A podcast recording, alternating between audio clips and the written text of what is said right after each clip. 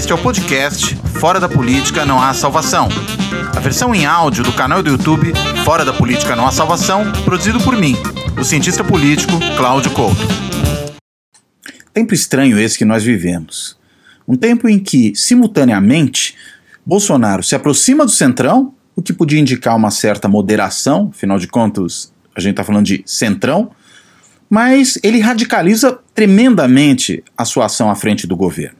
Um dos exemplos dessa radicalização é essa recondução à presidência da Funarte daquele olavista terraplanista, que é quase uma redundância, aquele que diz que o rock causa satanismo, que causa o sexo, que causa o aborto, enfim, aquela maluquice toda. Uh, e que é levado para lá depois de ter sido demitido pela Regina Duarte, que supostamente seria quem mandaria na área de cultura, que assumiu dizendo que tinha carta branca para atuar ali. A gente vê que não tem carta branca nenhuma. Agora, levar alguém assim de volta a esse lugar, lidando com questões culturais, é um sinal de radicalização. Assim como foi o elogio público que ele fez naquele discurso de outro dia, quando tentou se defender ali das acusações que ele fazia o Sérgio Moro, quando elogiou o ministro da Educação, aquele completo maluco, acelerado, incompetente, o Abraham Weintraub, que é também um dos próceres aí dessa guerra cultural que o governo empreende. Né? E a gente, claro, não pode deixar de lado talvez o aspecto mais terrível, mais perigoso desse processo, que é a interferência direta na Polícia Federal que o Bolsonaro tenta fazer. Se isso não é um sinal, nada seria, ainda que nesse caso a gente possa considerar que mais do que propriamente uma guerra cultural ou uma inflexão autoritária, num presidente que já tem vocação autoritária, o que há é uma preocupação muito grande em preservar a família, em preservar os filhos de investigações que começam a chegar perto deles e perto de tudo aquilo que seja o núcleo duro do bolsonarismo.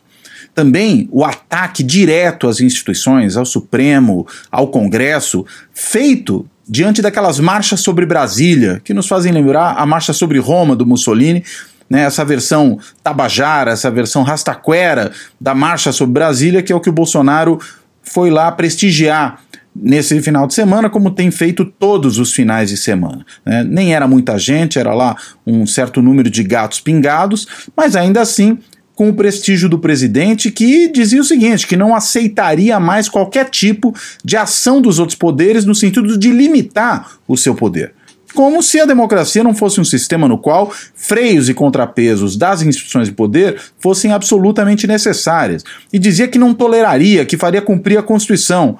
Isso poucos dias depois dele dizer também que a Constituição era ele mesmo.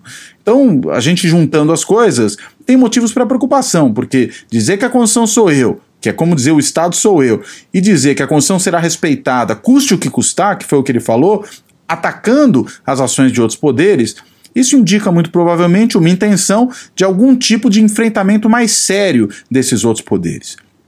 Pior, ele fez isso evocando o apoio das Forças Armadas, dizendo que ela está, elas estavam ao lado do povo e, portanto, dele, porque eles consideram o único representante legítimo do povo e considera povo apenas aqueles que vão lá lhe apoiar. O resto não é povo que é exatamente a síntese do pensamento de qualquer líder populista. Mas a gente fala das Forças Armadas já em um minutinho. Uma outra coisa interessante é ver por que, que dentro desse processo de radicalização, ao mesmo tempo que ele acontece, Bolsonaro busca o apoio do Centrão. Primeiro a gente podia se perguntar, agora, o Centrão é mesmo de centro? Aí valeria a pena até fazer uma certa reconstrução histórica ao surgimento desse termo centrão. Esse termo ele surge à época da Constituinte, ali entre 87 e 88, quando o grupo dos parlamentares mais conservadores da Constituinte, que apoiavam também o governo Sarney, eles se reúnem para reagir ao relatório saído da Comissão de Sistematização, que tinha ficado uh, muito à esquerda, que tinha produzido um texto talvez muito à esquerda do que era o pensamento mediano dentro daquele Congresso Constituinte. E aí se forma um grupo conservador em reação a essa tendência e que acaba produzindo um meio termo ali. A Constituição acaba ficando mais moderada, aquele centrão leva tudo para o meio. Só que centrão, na verdade, talvez pudesse ser chamado mais adequadamente naquele momento de direitão, porque era um conjunto de parlamentares, de congressistas conservadores. Não era exatamente uma força de centro no sentido próprio ideológico que o termo merece. Um dos grandes representantes daquele centrão foi um deputado chamado Roberto Cardoso Alves, que cunhou um termo que se, um termo não, uma expressão que se tornou célebre, a ideia da franciscanização da política, ou seja, é dando que se recebe. E como esse grupo também virou base de apoio do Sarney, na base do é dando que se recebe, começou a se chamar de Centrão todo grupo de partidos pragmáticos, eh, não muito ideológicos, adesistas, que, havendo governo, estarão a favor dele desde que bem recompensados. E é por isso que esses partidos do chamado Centrão, que eu particularmente prefiro chamar de partidos de adesão, mas vamos chamar de Centrão porque é assim que as pessoas conhecem, eles aderem a qualquer governo, não interessa se ele é de direita, se ele é de centro, se ele é de esquerda. Estiveram com o Sarney, estiveram com o Collor, embora o Collor não tenha sabido negociar muito bem com esses partidos, por isso acabou sendo é, alvo de um processo de impeachment, estiveram com Itamar, na sequência de Collor, estiveram durante os oito anos do governo Fernando Henrique, estiveram durante os oito anos do governo Lula, depois aderiram ao governo Dilma, ou simplesmente continuaram com o governo Dilma, e depois aderiram de primeira hora ao governo Temer, votando inclusive pelo impeachment da Dilma para poder aderir ao Temer. Alguns sequer saíram do ministério, né? Gilberto Kassab é um exemplo, alguém que estava no ministério Dilma continuou no ministério Temer, só mudou de posição, mas continuou dentro do gabinete, né? Dentro do ministério do governo que era o fruto da derrubada do governo anterior, a qual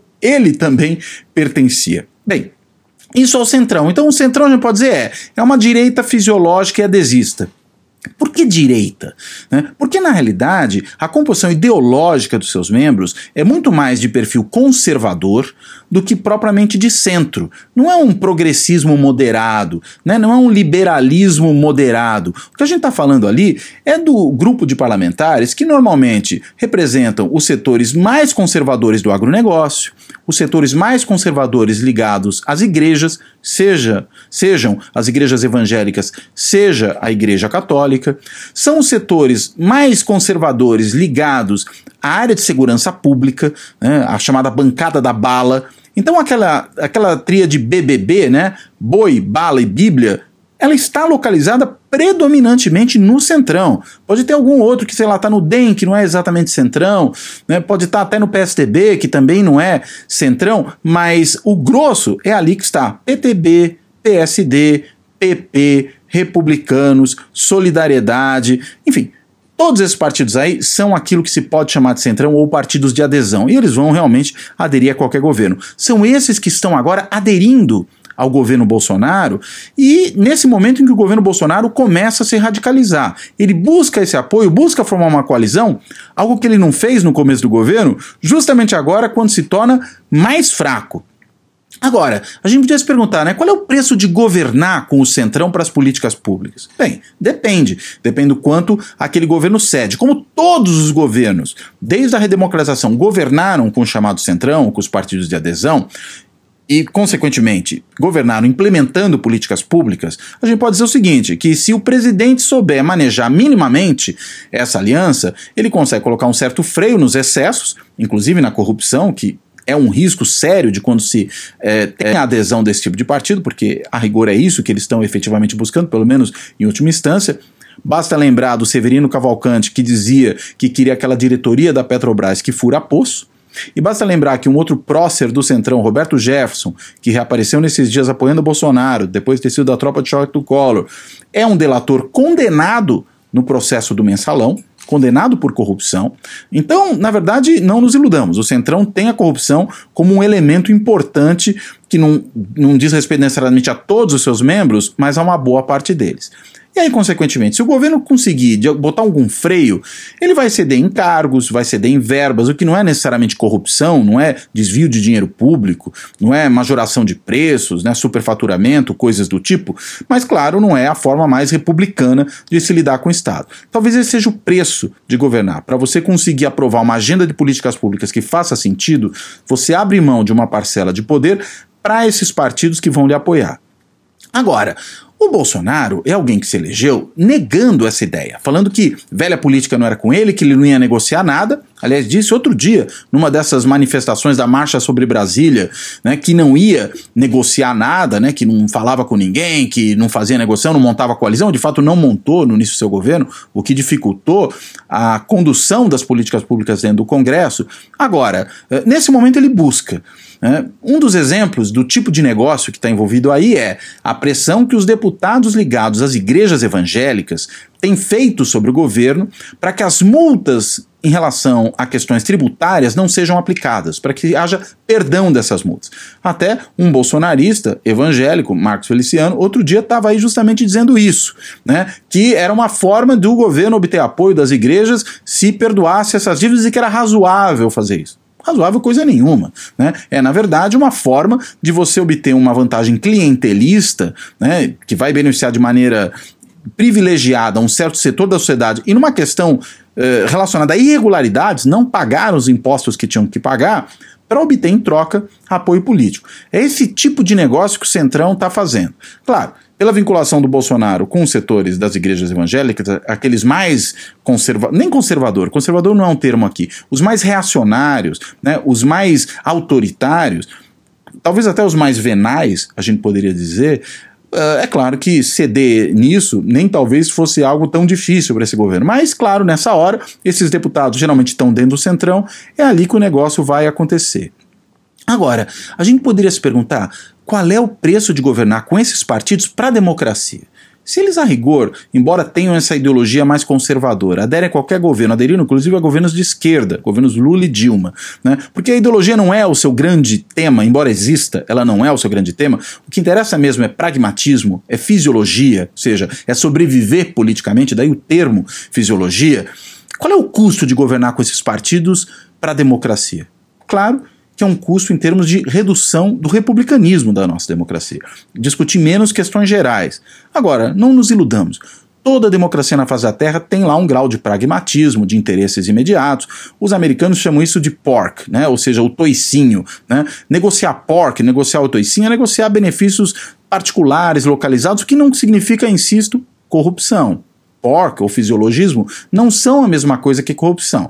Mas, enfim, não é o ideal, mas ok, a gente não, não tem como imaginar que o ideal chegará, vamos lidar com essa situação. Só que, neste momento, parece que há uma coisa além.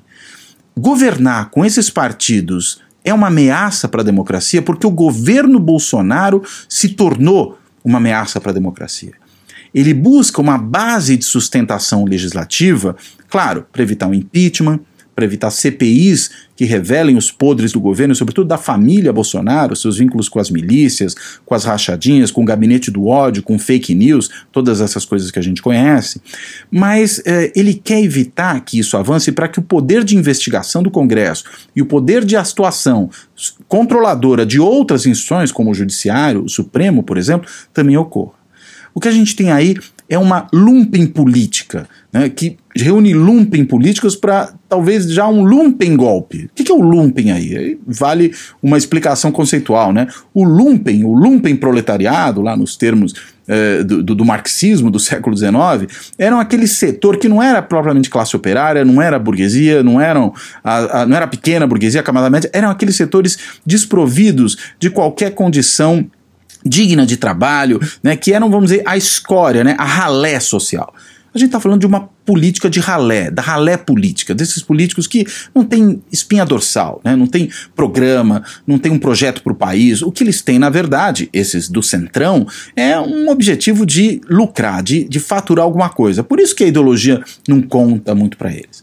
E essa lumpen política se juntou ao governo dos piores, a caquistocracia, que é o nome que a gente dá para o governo dos piores, que é o governo Bolsonaro. Dessa gente desqualificada do tipo Weintraub, do tipo Damares, é, do tipo Ernesto Araújo, esse chanceler terrível que nós vemos aí, enfim, uma coleção de gente nesse governo que não tem sequer capacidade de exercer o cargo, claro a começar pelo próprio presidente da República, que era membro da, do setor mais marginal do baixo clero do Congresso, era o marginal dentro do centrão, vamos dizer isso, né, dos partidos de adesão. Às vezes nem aderia muito porque fazia aquele discurso de ódio para mobilizar a sua base. Provou dois projetos de lei em, em, sete mandatos de deputado, quer dizer, um deputado irrelevante, teve menos de 1% dos votos para presidente da Câmara quando concorreu. O Bolsonaro era ralé da ralé da ralé.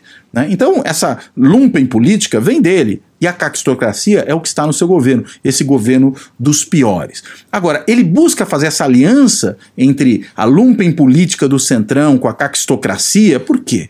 Porque ele quer se fortalecer no legislativo para enfrentar primeiro o próprio legislativo e depois o Supremo Tribunal Federal. Ele quer evitar impeachments num e quer evitar que as investigações que o Supremo controla, que elas possam avançar do outro lado. Ele tenta ter uma base legislativa para ter uma trincheira para resistir e depois avançar sobre as instituições. É claro que as instituições não são perfeitas, o Congresso é cheio de defeitos, mas ele cumpre suas funções. E ele tem, inclusive, cumprido bem as suas funções nos últimos tempos. É claro que o Judiciário, e particularmente o Supremo Tribunal Federal, é cheio de defeitos. A gente tem feito críticas ao longo dos anos ao STF, a decisões erradas, a juízes que decidem da sua veneta, cada um de um jeito, sem respeitar a colegialidade, falando de política quando não devem. Tudo isso é um problema, mas há uma função que o Supremo Tribunal Federal deve ter e ela deve ser respeitada. E a solução para os erros das instituições deve se dar no âmbito das próprias instituições. Se o Supremo ultrapassa o farol, essa correção tem que vir por meio de decisões que ocorram, inclusive no interior do próprio Supremo, por exemplo, por meio de decisões colegiadas desse ponto de vista, a proposta aí desses dias do ministro Marco Aurélio de que decisões que interfiram nas ações de outros poderes não deveriam ser tomadas monocraticamente, deveriam ser tomadas de maneira colegiada, faz sentido, talvez não pelo plenário, mas pelo menos pelas turmas do STF. Né? Isso seria algo melhor, seria um aprimoramento institucional. Isso é uma outra discussão. O fato é, as decisões monocráticas que agora desagradam não só ao governo, mas inclusive aos ministros militares, a quem o Moro se referiu no seu depoimento à, à Polícia Federal como ministros militares, é interessante, né? Eles não são membros do Planalto, eles são ministros militares, inclusive para um ex-membro do governo. Mas depois falamos disso. Mas essas decisões do SF que desagradam os ministros militares é curioso, né? Elas não são muito diferentes, num certo sentido, das decisões que ocorreram durante o governo Dilma, aquela que impediu a posse do Lula na Casa Civil, e durante o governo Temer, que impediu a posse da Cristiane Brasil no Ministério do Trabalho. Né? É, não impediram a posse do é, Moreira Franco. Né? Entretanto, e havia uma desconfiança no caso do Moreira Franco e no caso do Lula, ah, eles vão para o ministério para ganhar foro privilegiado. Era uma mera desconfiança, e o fato de ter foro privilegiado não significa que não será julgado. Agora a gente tem uma situação muito mais grave.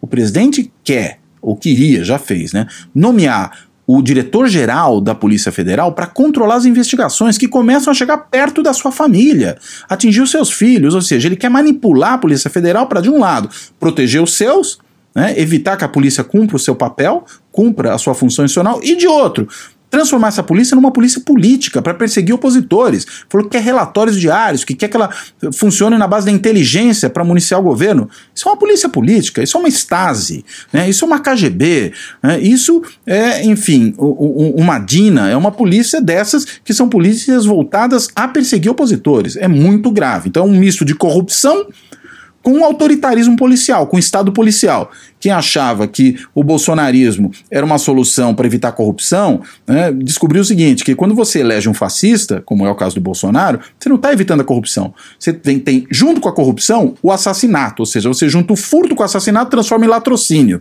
Né? Então, para evitar o furto, optou-se pelo assassinato fascista. Vai ter os dois juntos. Né? Ou seja, nunca é uma boa saída.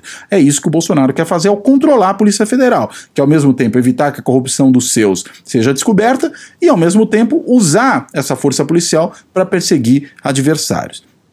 Claro que essa ideia de que decisão judicial boa é aquela que prejudica os meus afetos não é privilégio só desse governo. Todo mundo gosta de decisões judiciais contra os adversários e a seu favor. Mas, digamos, a coisa está chegando aqui num patamar inaudito.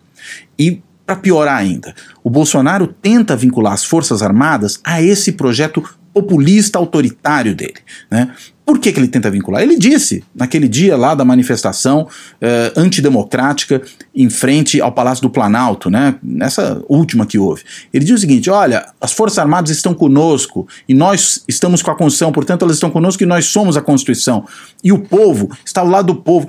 Ele, ele funde aí a ideia de povo com ele mesmo como encarnação do povo e as Forças Armadas como aquelas que são as fiadoras desse tipo de processo. Isto é terrivelmente perigoso. Né? Nós estamos falando de um projeto autoritário. Essa fusão de povo com líder a gente já viu onde isso termina. Isso termina no Führer, isso termina no Duce, isso termina no Generalíssimo, termina em líderes desse tipo, né? termina no chavismo. Essas são as situações em que os adversários são inimigos da pátria, são traidores do seu país, e colocar as Forças Armadas nisso é muito grave. Pelo menos a gente tem uma boa notícia aí. Qual é? É que os militares não estão lá tão unificados assim, ao que se noticia, em torno dessa proposta, desse projeto autoritário do Bolsonaro. Né? Um exemplo disso foi a tentativa, já a, os rumores, de que o Bolsonaro poderia produzir uma mudança no comando geral do Exército, tirando o general Pujol, aquele que cumprimentou o Bolsonaro com o cotovelo um dia desse, e ele, ao que consta, não gostou desse cumprimento com o cotovelo, que era um cumprimento correto, afinal de contas ele queria dar a mão para alguém no meio de uma pandemia, todo mundo sabe que deve-se evitar esse contato direto, mas o presidente não gostou, e claro. Outro dia, também numa ordem do dia, o Pujol também soltou um texto que não foi muito do agrado do Bolsonaro, não é um homem seu, só que mexer nesse comando pode produzir insatisfação no interior do próprio exército, porque as pessoas não consideram que é adequado, por razões pessoais, por caprichos, mudar o comando geral do exército. E se ele fizer isso, além da ideia de controlar a polícia para se favorecer, perseguir adversários e tentar implantar um regime autoritário, ele também tentará controlar as Forças Armadas, o que evidentemente é muito grave. Ademais, né, para começar a finalizar aqui, um golpe do bolsonarismo não seria um golpe comum, né? Não é nem a questão de que hoje em dia não são golpes clássicos, as coisas vão erodindo aos poucos. A gente pode ter momentos em que não é o golpe clássico e momentos em que se avança na repressão. A questão é, o bolsonarismo, ele não é como foi lá o regime de 64, um regime que tinha apoio das elites, que tinha apoio é, da imprensa, que tinha apoio do empresariado, inclusive de gente do Congresso, de gente do Judiciário, da Igreja.